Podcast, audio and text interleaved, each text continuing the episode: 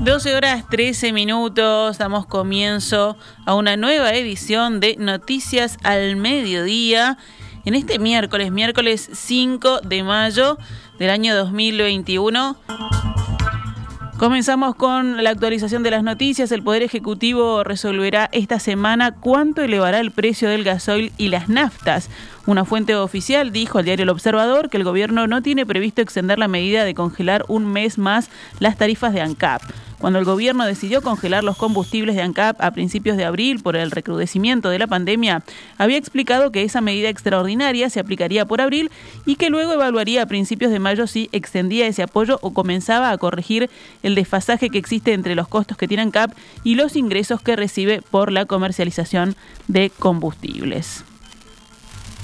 Thank you.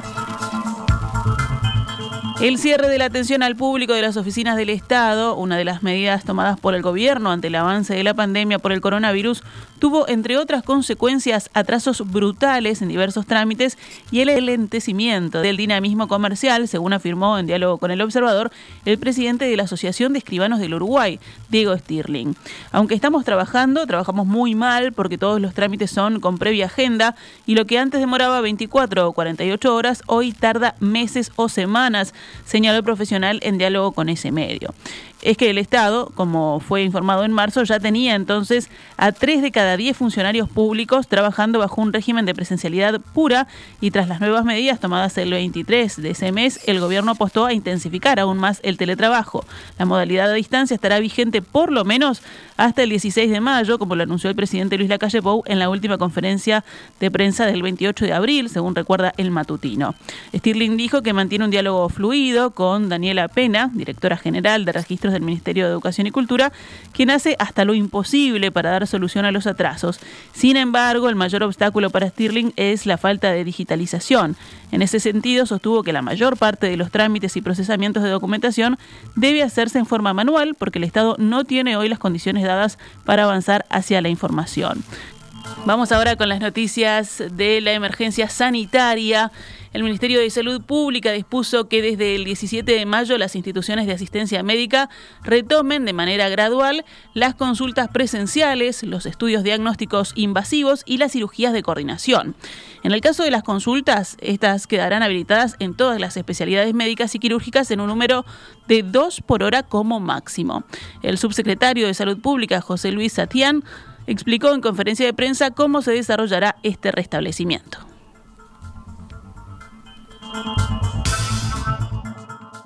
Esto se va a realizar de manera progresiva, de manera ordenada, para darle continuidad y darle atención a todas las personas que necesiten tener consulta presencial con, con el médico.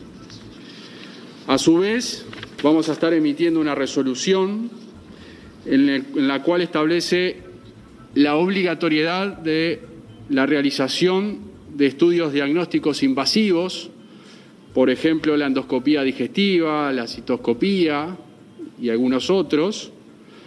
También la obligatoriedad de realizar las cirugías de coordinación ambulatorias o cirugías del día, de realizar también las cirugías mediante técnicas mínimamente invasivas o de la coordinación en general, que a juicio de la dirección técnica de cada prestador no revistan de un riesgo alto. El director general de salud, Miguel Asqueta, afirmó que hay una especie de meseta en los casos de coronavirus en Uruguay que proyecta una estabilidad de dos a tres semanas. Estamos en un momento, como lo venimos diciendo desde la Semana Santa, donde hay una especie de meseta revisando los números, hoy por la mañana con el subsecretario, con el ministro, el número de casos activos ha estado estabilizado o en algunos casos en descenso, lo cual hace predecir unas tres semanas, de dos a tres semanas, de casos que van a estar estabilizados. Casos van a estar estabilizados en cuanto a su cantidad, en sus ingresos, en los ingresos a CTI y lo que lamentablemente ocurre en un porcentaje de los casos, de los casos que, ingresan a CTI, luego que tienen este, lamentablemente una evolución hacia la muerte. Medio millón de uruguayos ya agendados recibirán entre este viernes 7 y el domingo 9 de mayo la fecha para recibir la primera dosis de la vacuna contra el coronavirus. Este fin de semana llegará un nuevo lote de un millón de vacunas contra COVID-19 del laboratorio chino Sinovac. El ministro de Salud Pública, Daniel Salinas, informó hoy que quienes recibirán las vacunas contra el coronavirus de esta nueva partida serán la totalidad de los mayores de 30 años. Está previsto que la vacunación se concrete a lo largo de la próxima semana. Esto deja en espera a aquellos entre 18 y 29 años que también se encontraban agendados. Forma parte además de la distribución, como decíamos, de 500.000 dosis que se realizará para impulsar el plan de vacunación. Según consigna hoy el país, el departamento de Canelones recibirá 90.000 dosis. Recordemos que en ese departamento solo el 23,85% de las personas ya se vacunó. El Ministerio de Salud Pública no habilitaba nuevos cupos para estas vacunas desde el pasado 17 de abril, fecha desde la que solo se utilizó Sinovac para completar la segunda dosis de los ya inmunizados. También se está vacunando con Pfizer, de las que llegan unas 80.000 dosis todas las semanas.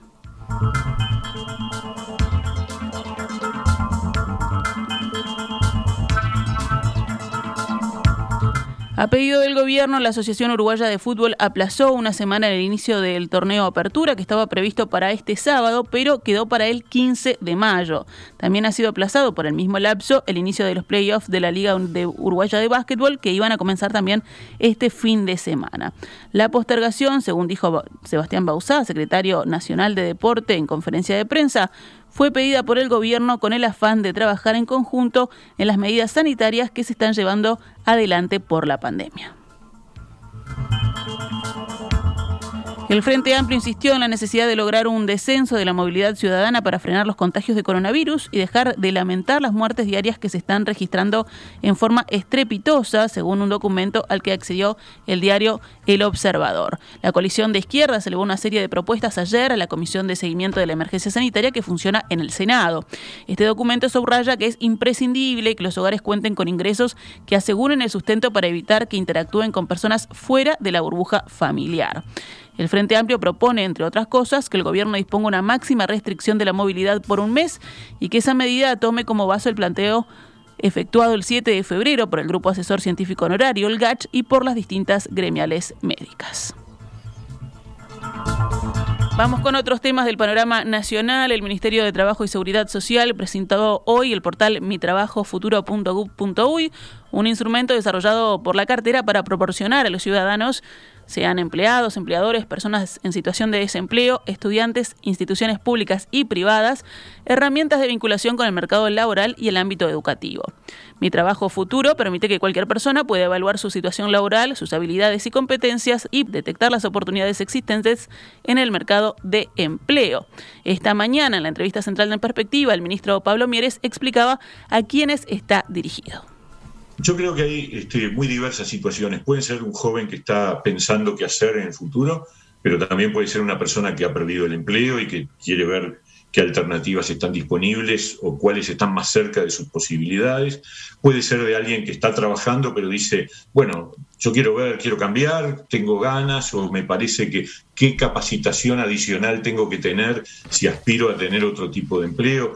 Eh, es múltiple y yo creo que va a ser muy útil.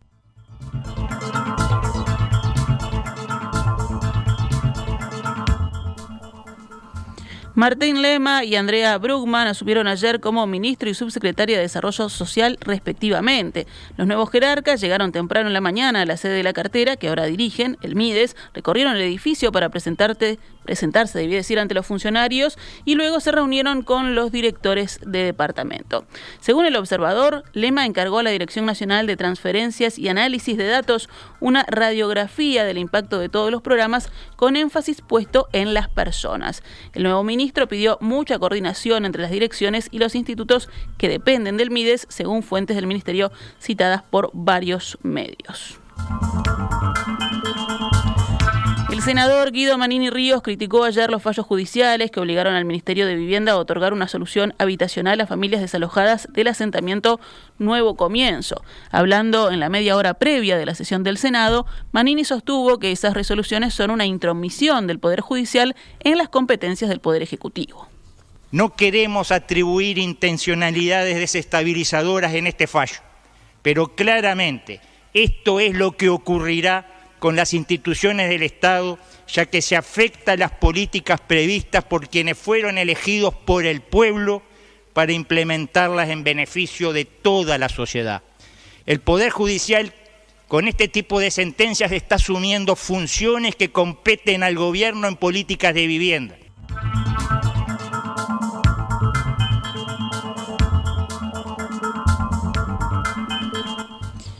El Ministerio de Economía y Finanzas decidió declarar confidencial el expediente que otorgó exoneración impositiva a una empresa de Isaac Alfie, director de la Oficina de Planeamiento y Presupuesto. La decisión de confidencialidad, según la diaria, quedó reflejada en la respuesta a un pedido de acceso a la información pública realizado por la bancada de senadores del Movimiento de Participación Popular. En el pedido, los legisladores solicitaron, entre otras cosas, la copia de todo el expediente administrativo, incluida en el acta de la Comisión de Aplicación de la Ley de Inversiones, COMAP, a través del cual se otorgó declaratoria promocional para la actividad de la empresa Isaac Alfie Stockett. En su respuesta, el Ministerio de Economía explica que denegó esa solicitud ya que, debido a una resolución ministerial que data de 21 de mayo de 2013, esa clase de información es confidencial.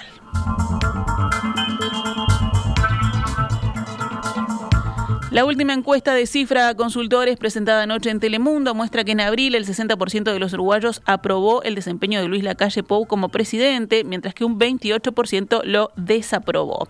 El porcentaje de aceptación de abril es el mismo que tenía el presidente cuando asumió en marzo de 2020, pero menor al pico de aprobación de 66% que según cifra logró en julio del año pasado. En comparación con el último sondeo realizado en el mes de febrero, la aceptación descendió 4 puntos porcentuales, en aquel momento recordemos tenía 64%. La desaprobación, en tanto, viene aumentando sistemáticamente desde su asunción. Pasó de 16% en marzo de 2020 a 28% en esta encuesta de abril último. Cifra destaca que la calle Pou sigue con mucho apoyo de los uruguayos, tanto respecto a su gestión en general como a la forma en que su gobierno está enfrentando la pandemia. Si bien el aumento de casos en estos últimos meses ha tenido un impacto ese apoyo, el impacto es por ahora pequeño. Cerramos el panorama nacional con otras noticias. Detuvieron en el departamento de Salto a un hombre de 21 años que instaba a atentar contra el presidente Luis Lacalle Pou, según informó el Ministerio del Interior. A través de su cuenta de Facebook, el joven publicó una foto del mandatario e incentivó a atentar contra él. El hombre fue detenido tras una investigación realizada por personal del Departamento de Delitos Complejos de la Jefatura de Salto y puesto posteriormente a disposición de la Fiscalía. El juzgado letrado de primera instancia en lo penal y adolescentes de segundo turno de Salto dispuso la condena como autor responsable de un delito de instigación pública a delinquir a la pena de nueve meses de prisión, la que se sustituye por libertad a prueba.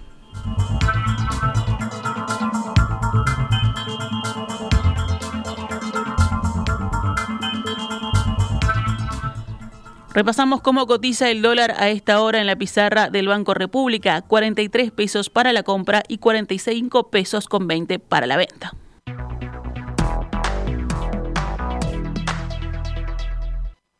Estás escuchando CX32 Radio Mundo, 1170 AM, una radio para crecer.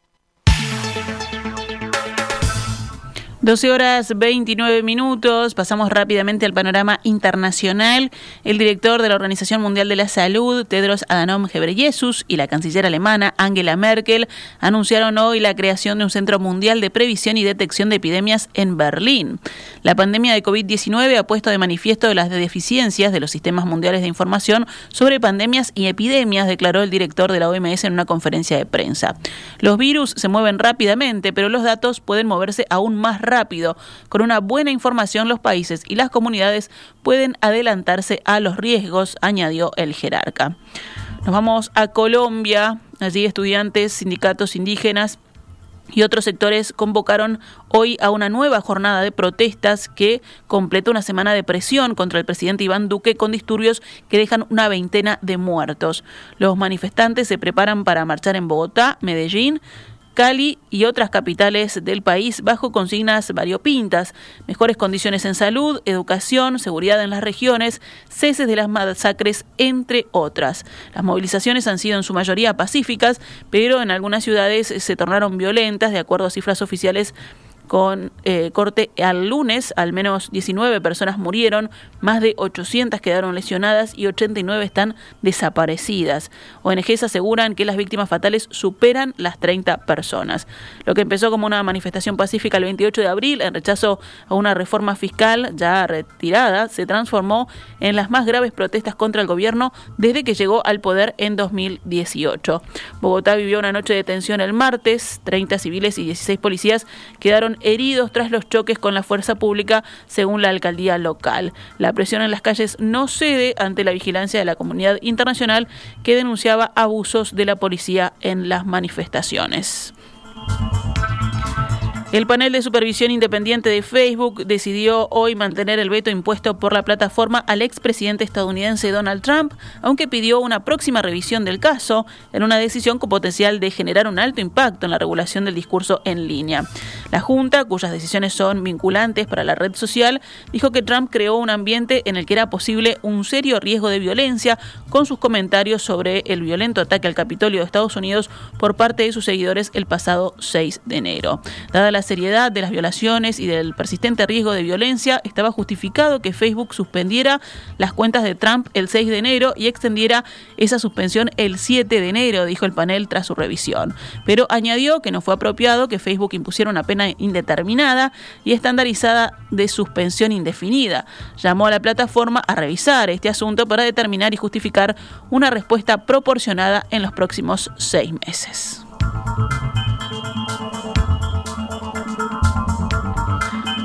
Rápidamente hacemos un repaso por los deportes. Nacional en Chile y Rentistas en Montevideo juegan esta noche por la tercera fecha de la Copa Libertadores y Montevideo City Torque en Bolivia por Copa Sudamericana. Rentistas y Sporting Cristal se enfrentan hoy a las 21 horas, Universidad Católica y Nacional a las 23 horas, como decíamos, por Copa Libertadores. Por Copa Sudamericana, Montevideo City Torque enfrentará a Guavirá de Bolivia a las 19 y 15. Mañana será el turno de Peñarol que enfrentará a River Plate de Paraguay.